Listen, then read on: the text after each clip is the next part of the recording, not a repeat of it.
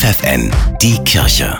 Regional. Für die Region Osnabrück mit Steffi Behnke. Dem Frieden ein Gesicht geben, so heißt eine gemeinsame Ausstellung des Diözesanmuseums und der Universität Osnabrück. Anlass ist das 375. Jubiläum des Westfälischen Friedens, das sagt Sigrid Westphal, Professorin für Geschichte der frühen Neuzeit. Wir wollen die Menschen hinter dem Frieden zeigen, Menschen, die also diesen Friedensvertrag ausgehandelt haben, was sie erfahren haben, wie sie diese Umgebung und diese Stadt wahrgenommen haben. Das sind also alles so Aspekte, die für uns ganz zentral sind. Die Ausstellung ist über die ganze Stadt verteilt. Stationen sind das Museum am Dom, Kirchen der Stadt, das Bischofshaus und der dazugehörige Garten. Und was ganz wichtig ist, dass wir eben auch einen Stadtrundgang konzipiert haben, wo man an die wichtigsten Orte der Gesandten kommt, aber eben auch Orte, wo im Prinzip dann auch hier verhandelt worden ist. Fünf Jahre haben damals die Verhandlungen bis zum Westfälischen Frieden gedauert. Eine lange Zeit, aber eine, die sich gelohnt hat, sagt Dompfarrer Ulrich Beckwermert. Frieden schaffen schaffen ist Arbeit. Und da haben sich Menschen